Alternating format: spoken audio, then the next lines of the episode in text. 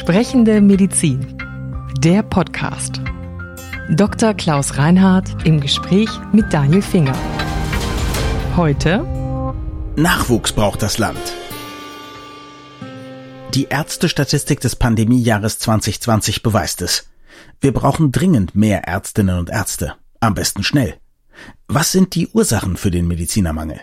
Warum war das Wachstum in beinahe allen Bereichen im Gesundheitswesen gebremst? Und wie können wir den Trend umkehren? Darum geht es in dieser Folge. Also die Zahl der Ärztinnen und Ärzte bei uns steigt. Wieso haben wir denn trotzdem ein Problem? Weil wir unter der steigenden Zahl von Ärzten eine geringere Zahl von geleisteten Arztarbeitsstunden haben. Sind das Halbtagsärzte? Was ist da los? Nein, nein, naja, ganz so schlimm ist das nicht. Die haben einen geregelten Arbeitstag. Die werden nicht mehr in der Form so ausgebeutet, wie das vielleicht früher noch Standard war. Wir haben ein Arbeitszeitgesetz im Rahmen der stationären Versorgung. Nach gewissen Zeiten ist einfach Schluss gesetzlich abgeregelt. Und das ist, glaube ich, ganz gut so. Dann, wenn Sie in die Klinik kommen, im Notfall müssten unter Umständen operiert werden, dann wären Sie ja ganz froh, wenn der Arzt, der da Ihnen entgegentritt, nicht schon 48 Stunden auf den Beinen wäre. Oh, sehr froh wäre ich da, wenn der nicht beim Operieren mit dem Skalpell irgendwie über mich überherfällt, ja. Und insofern brauchen wir definitiv auch eine größere Zahl von Ärztinnen und Ärzten, um das leisten zu können. Okay, das ist natürlich erstmal eine gute Nachricht, dass Ärzte nicht mehr so ausgebeutet werden wie früher. Aber klar, wenn man den Leuten nicht mehr 18-Stunden-Schichten zumutet, dann braucht man mehr. Völlig klar. Genau so ist es. Ich habe gelesen, ein zweites Problem, was wir im Moment haben, ist, dass wir viele Ärzte hier ausbilden und dann gehen die ins Ausland. Die gibt es, das ist gar keine Frage. Ich bin ja auch mal vorübergehend im Ausland gewesen, habe drei Jahre meiner Zeit in der Schweiz gearbeitet und bin aber wieder zurückgekommen. Und das mag ja für die dann auch gelten. Also, dass Menschen ins Ausland gehen, um dort zu arbeiten, als Ärzte und Ärzte finde ich im Prinzip eher eine positive Erscheinung, mhm. weil ich glaube, die Menschen lernen nochmal andere Kultur kennen, auch medizinisches Handeln, es erweitert sich der persönliche Horizont, die eigenen Handlungen und Entscheidungen werden mal in Frage gestellt, relativiert, man muss sich dann reflektorisch damit auseinandersetzen. Das sind alles gute Dinge. Man lernt das anderes anders machen oder auch zum Ziel kommen, ne? So ist es. Und mhm. vielleicht sogar besser machen. Ne? Also es gibt ja Gesundheitssysteme, die sind ganz anders, die skandinavischen oder englischen, aber die sind sicherlich nicht schlecht, würde mhm. ich sagen. Also da kann man vielleicht auch Dinge von mitnehmen. Darum finde ich das gut. Medizin ist ja auch ein Fach, was eigentlich auf der ganzen Welt gleich ist. Also der Mensch ist ja nicht in Grönland anders als in Australien. Und insofern kann man diesen Beruf eben auch weltweit ausüben. Das ist übrigens ein Privileg dieses Berufs. Mhm. Wenn man Jurist ist, dann hat man ein Rechtssystem, hat man deutsches Recht studiert, dann ist es schon schwierig, damit dann unter Umständen in Norwegen zu arbeiten. Als Moderator ist es auch schwierig, weltweit zu arbeiten. Die Sprachbarriere, ne? Medizin ja. haben das Sprachproblem natürlich auch. Also mhm. die Sprache muss man schon noch lernen. Die vielen, die zu uns kommen, sollen ja auch Deutsch können, möglichst bald jedenfalls, weil sie ihren Patienten dann sprechen und sie verstehen müssen. Und so braucht man auch ein bisschen Sprachkenntnisse. Da haben wir uns auch noch darüber unterhalten, dass es sehr wichtig ist, mit seinen Patienten zu sprechen. Richtig, genau. Sprechende Medizin. Sprechende genau. Medizin, ganz Ganz genau. Okay, und das ist aber tatsächlich auch so. Ne? Es kommen sehr viele Ärzte auch aus dem Ausland zu uns. Ich glaube, vor allem in Kliniken haben wir einen hohen Anteil an Ärzten aus dem Ausland. Ja, ich glaube, dass 80 Prozent der zugewanderten ausländischen Ärztinnen und Ärzte in der Klinik arbeitet. Und ich glaube, es sind zwischen 13 Prozent aller in Deutschland tätigen Ärzte einen Einwanderungshintergrund hat. Und das liegt eben auch daran, dass wir mit den Absolventen, die in Deutschland dann fertig werden, minus derjenigen, die dann woanders hingehen oder vorübergehend woanders hingehen, minus derjenigen, die nicht in die kurative Medizin Medizin gehen, die also was ganz anderes machen, also ins Controlling gehen, in die Pharmaindustrie gehen, in die Verwaltung gehen, in das Management gehen. Es gibt natürlich auch andere Felder, in denen man mit einer medizinischen Ausbildung im Grundsatz durchaus Qualifikation erworben hat, um da was anderes zu tun. Und wenn man die alle abzieht, dann muss man feststellen, dass wir mit dem Outcome, den wir produzieren, in Anführungszeichen produzieren, an den deutschen Universitäten unseren Bedarf an Ärztinnen und Ärzten nicht decken können. Mhm. Sprechen wir gleich auf jeden Fall drüber, über die Ausbildung. Trotzdem nochmal zu dieser großen Zahl, 80 Prozent haben Sie gesagt, ungefähr. Auf jeden Fall ist es eine überwiegende Mehrheit der Ärzte aus dem Ausland und Ärztinnen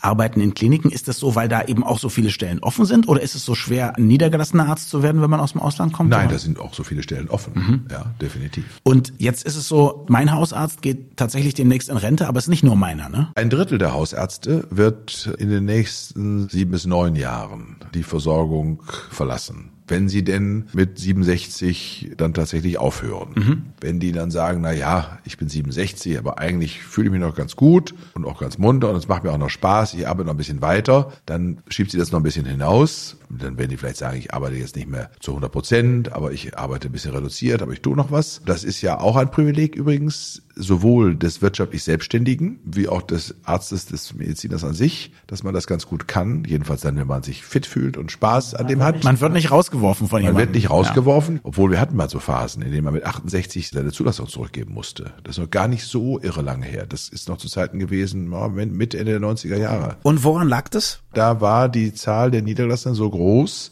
dass man die vertragsärztliche Tätigkeit mit 68 Jahren begrenzt hat. Das hat man aber dann irgendwann ein paar Jahre später ganz schön wieder aufgehoben.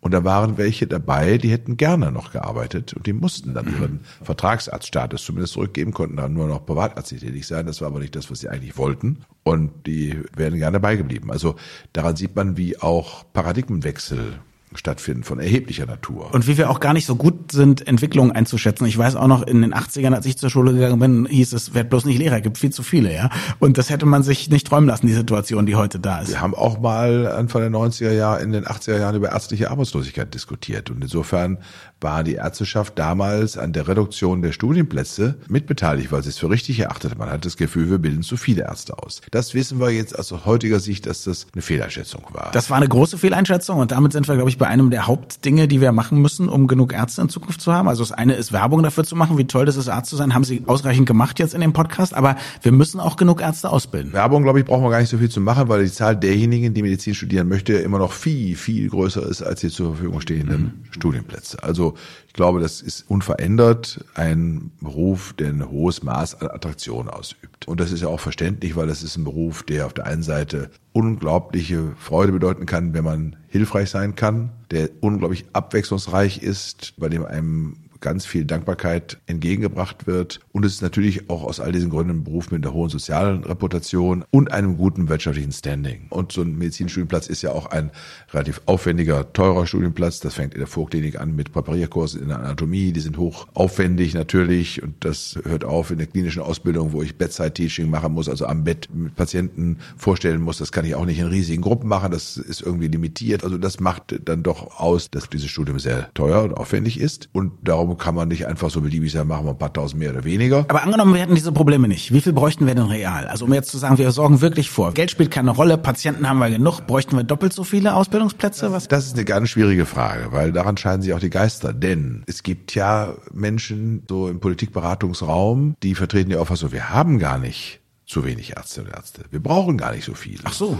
Die Ärztinnen und Ärzte machen viel zu viele Dinge. Und vieles von dem, was die Ärztinnen und Ärzte tun, könnten auch Menschen tun, die eine kürzere und weniger aufwendige Ausbildung haben. Zum Beispiel. Oder aber vieles von dem, was wir an medizinischen Prozeduren machen, ist sowieso fragwürdig. Und dann gibt es ja auch Länder, die haben eine Lebenserwartung, die ist unserer vergleichbar oder sogar höher. Die haben viel weniger Ärzte bezogen auf die Population. Und das scheint dann offensichtlich nicht unbedingt lebensverlängert zu sein, mhm. wenn man so viele Ärzte hat. Das sind Argumente, mit denen man sich auseinandersetzen muss und denen man auch etwas Valides entgegensetzen muss, wenn man dafür wirbt, dass wir mehr Ärzte und Ärzte ausbilden sollen. Und ich finde, dass, wenn wir uns angucken, wie es woanders läuft, dass natürlich schon so ist, dass es Länder gibt, in denen sie jedenfalls in der vertragsärztlichen oder in der ambulanten Medizin erstmal keinen Arzt sehen, sondern wird es eben durch irgendeine Nurse. Genau. Zieht aber manchmal auch Probleme nach sich. Das zieht Probleme nach sich und nicht nur manchmal, würde ich mhm. sagen. Ja, und die Zufriedenheit der Menschen, die dort versorgt wird, ist auch nicht riesig. Und das führt ja auch nicht alles gleich unmittelbar zu einer Verkürzung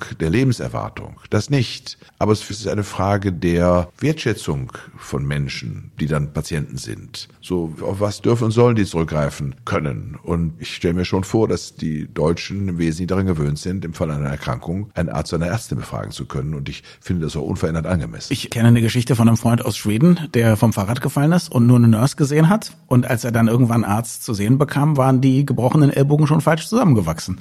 Und das wäre was, was ein Arzt garantiert richtig eingeschätzt hätte. Ja, also das ist ein Einzelfall, aber wenn man den vermeiden kann, wäre ich absolut dafür, dass es in Deutschland nicht passiert. Ja, ja genau so ist das. Und dafür gibt es bestimmt viele, viele andere Beispiele. Mhm. Und ich glaube auch, dass, und wir sprechen ja hier von der sprechenden Medizin, auch der Anspruch eines Menschen im Fall einer Erkrankung differenziert informiert zu werden über das, was er hat das haben wir schon mal an anderer Stelle in diesem Podcast auch festgestellt, der ist angemessen, der muss auch vernünftig erfüllt werden. Und ich finde, dass man das in der Form aufrechterhalten sollte, wie wir es gewöhnt sind. Und es gibt ja auch andere Länder und Gesellschaften, ich sag mal in der Schweiz oder Österreich oder so, der, im deutschsprachigen Raum ist das, glaube ich, schon noch ein gewisser etablierter, auch historisch gewachsener Standard. Und ich glaube auch zu sagen, Ärzte machen zu viel, an manchen Stellen bestimmt. Ich glaube auch, ich wäre froh, wenn meine Ärzte weniger mit Buchhaltung, Steuererklärung und so zu tun hätten und mehr Zeit hätten, mit mir zu sprechen oder für ihre Fortbildung. Aber deswegen zu sagen, wir brauchen nicht mehr Ärzte, das hat mir auch ein bisschen zu kurz gegriffen. Eben. Und jetzt kann man natürlich schon gucken, sind die Organisationsstrukturen der Versorgung effizient? Darüber kann man sicherlich reflektieren in Krankenhäusern oder auch in Vertragsarztpraxen gäbe es strukturelle Veränderungen, die dazu führen würden, dass man mit dem Personal, was man zur Verfügung hat, übrigens gibt es ja nicht nur im ärztlichen Bereich einen Personalmangel, pflegerischen ja ganz genauso. Ja, also an vielen Stellen, in denen soziale Berufe im weitesten Sinne gefragt sind, erleben wir einen Fachkräftemangel. Hm, liegt es vielleicht daran, dass in der Pflege eben nicht jeder Beruf so lukrativ ist wie der des Arztes? Keine Frage. Wir haben auch nicht nur Chefärzte und nicht nur Oberärzte. Wir haben auch Menschen, die als Assistenzärzte ein Leben lang arbeiten. Und so gibt es eben auch nicht nur Ärzte, sondern auch Pflegepersonal, was im Übrigen auch über ein hohes Maß an sozialer Reputation verfügt und was auch ein Beruf ist, der sehr nah mit Menschen zu tun hat. Und wer das gerne tut und daraus auch für sich persönlich Wertschätzung erwirbt und Erfolgserlebnisse produziert, der übt einen sehr guten und sehr schönen Beruf aus. Jetzt lassen Sie uns nochmal drüber sprechen. Wir haben ja gerade gesagt, wir können nicht beliebig einfach die Ausbildung aufschrauben. Aber ich habe schon rausgehört, dass es schon besser wäre, mehr Ärzte auszubilden. Was können wir denn realistisch schaffen? Wir haben im Jahr der Wiedervereinigung 1990 etwa knapp 15.000 Studienplätze in damals dann Gesamtdeutschland gehabt. Und dann hat man durch natürlich die Reform mancher Universität und eben auch in der Vorstellung, man bildet zu viele aus, diese Studienplatzzahl auf etwa 10.500 reduziert. Und da stehen wir jetzt ungefähr immer noch. Mhm.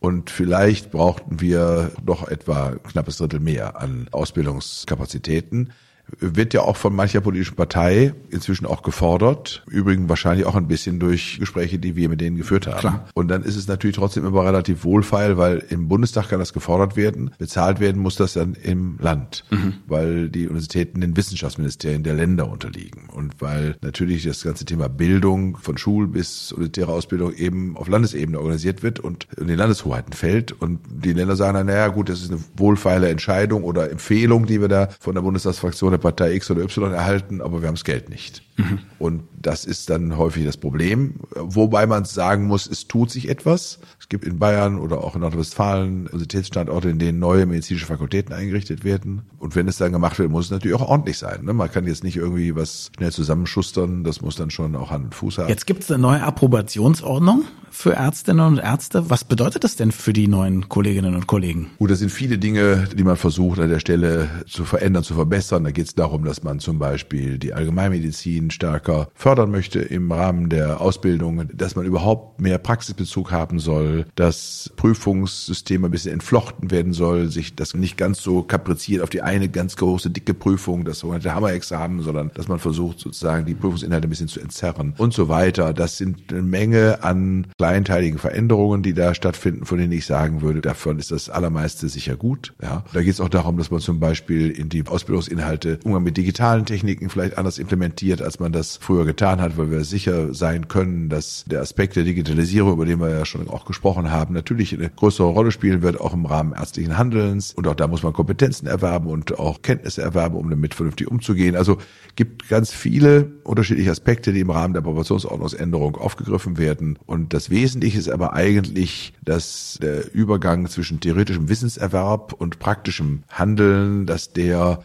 besser gestaltet sein soll. Und das, glaube ich, ist auch ein gutes Ziel. Eine Frage völlig unabhängig davon, wie viele Ärzte man insgesamt zulässt. Ist der Numerus Clausus eine gute Möglichkeit zu entscheiden, wer Arzt werden soll und wer nicht? Wenn diese Frage auf einer Kammerversammlung, einer Landesärztekammer, wodurch auch immer aufkommt und darüber diskutiert wird, dann können Sie davon ausgehen, dass die nächsten drei bis vier Stunden da, darüber fröhlich und munter mhm. diskutiert wird. Aber im Wesentlichen, glaube ich, hat die deutsche Ärzteschaft schon, auch bei dieser Diskussion ist es jedenfalls mein Eindruck, die Auffassung, dass der Numerus Clausus, der reine Notendurchschnitt, nicht das geeignete Kriterium ist, festzustellen, ob jemand für diesen Beruf in besonderer Weise in Frage kommt, ja oder nein. Wenn Sie die Studierenden fragen, die gerade den Studienplatz erhalten haben, die sehen das etwas anders, weil es natürlich eine große Zahl auch von denen drunter, für die das zutrifft. Vielleicht gibt es noch andere Dinge, die man vielleicht voraussetzen sollte, um am Schluss sich in diesem Beruf wohlzufühlen und ihn auch dann gut auszuüben. Und dazu zählen für mich so ein paar Dinge. Dazu zählt zum Beispiel ein besonderes Maß an Frustrationstoleranz. Mhm. Ja, das gehört mhm. für einen Arzt dazu, wenn er ein guter Arzt werden will oder Ärztin, weil man lernen muss, dass man die Dinge eben nur in Maßen beeinflussen kann. Den Ehrgeiz sollte man trotzdem haben, das zu tun, sie positiv zu beeinflussen, aber man muss sich davon nicht entmutigen lassen oder davon frustriert sein oder dann auch in Rage oder Aggression oder Selbstaggression oder was auch immer geraten, wenn das nicht gelingt. Man muss im Übrigen auch lernen können, mit Fremdbestimmung entspannt und gelassen umzugehen. Denn wenn Sie Unfallchirurg sind oder Geburtshelfer, dann fragt Sie keiner danach, ob es morgens um drei ist oder mittags um eins. Sie können sich auch einen Plan machen für Ihren Tag, indem Sie sich wunderbar aufschreiben, was Sie wann wie wo tun wollen. Da können Sie sicher sein, dass Sie, ob Sie Hausarzt sind, Geburtshelfer, Unfallchirurg, was auch immer, dieser Plan ist Makulatur schon nach wenigen Stunden des Tages. Und auch das muss man ertragen können und mhm. damit muss man umgehen können. Das heißt, es bedarf schon auch einer besonderen Qualität von Belastbarkeit in diesem Beruf. Über eine Sache wollen wir jetzt noch sprechen und das ist, glaube ich, unstrittig aus der Statistik erkennbar. In den Vorjahren sind mehr Leute Ärztin oder Arzt geworden als im letzten Jahr. Also der Zustrom sozusagen ist geringer geworden. Kann ich mir kaum erklären. Das war doch das Corona-Jahr. Da müssen doch ganz viele Leute eigentlich sich berufen gefühlt haben und gesagt haben, die Welt braucht mich. Naja, also da glaube ich, ohne das exakt nachgeprüft zu haben, haben wir den starken Verdacht, dass es auch Corona-bedingt ist. Dadurch, dass natürlich auf der einen Seite durch Online-Unterricht und das nicht abhalten können von Prüfungen sich manches verzögert hat. Mhm. Das muss man klar sagen. Das wird aufgeholt werden. Davon gehe ich fest aus. Man hat sich daran angepasst und hat online und virtuelle Prüfungen zugelassen. Aber das hat eine Weile gedauert, um den Betrieb an der Stelle tatsächlich so umzustellen, dass das verlässlich und auch für die Prüflinge und für die Studierenden angemessen läuft. Das muss man ja auch mhm. im Auge behalten in dem Zusammenhang. Und es mag auch sein, dass der eine oder andere gesagt hat, ich fühle mich jetzt nicht fit, nach dieser Form von Unterricht mich der Prüfung zu stellen und mhm. verschiebt das auch nochmal. Also ich glaube, dass das in dem Kontext eine Rolle gespielt hat. Und insofern glaube ich, wird sich diese Delle erholen. Also hoffen wir, dass die Kolleginnen und Kollegen dann, dass es für die demnächst noch eine größere Ernte gibt, ja, in den kommenden Jahrgängen. Das wollen wir sehr hoffen, auf jeden Fall. Vielen Dank fürs Zuhören. Wir freuen uns immer über Feedback an podcast.baik.de. Sprechende Medizin. Eine Produktion von Men in Text. In Zusammenarbeit mit der Bundesärztekammer. Die Redaktion hatte Maren Finger. Unsere Musik stammt von Klaas Oehler. Wir freuen uns über Feedback an podcast.baek.de.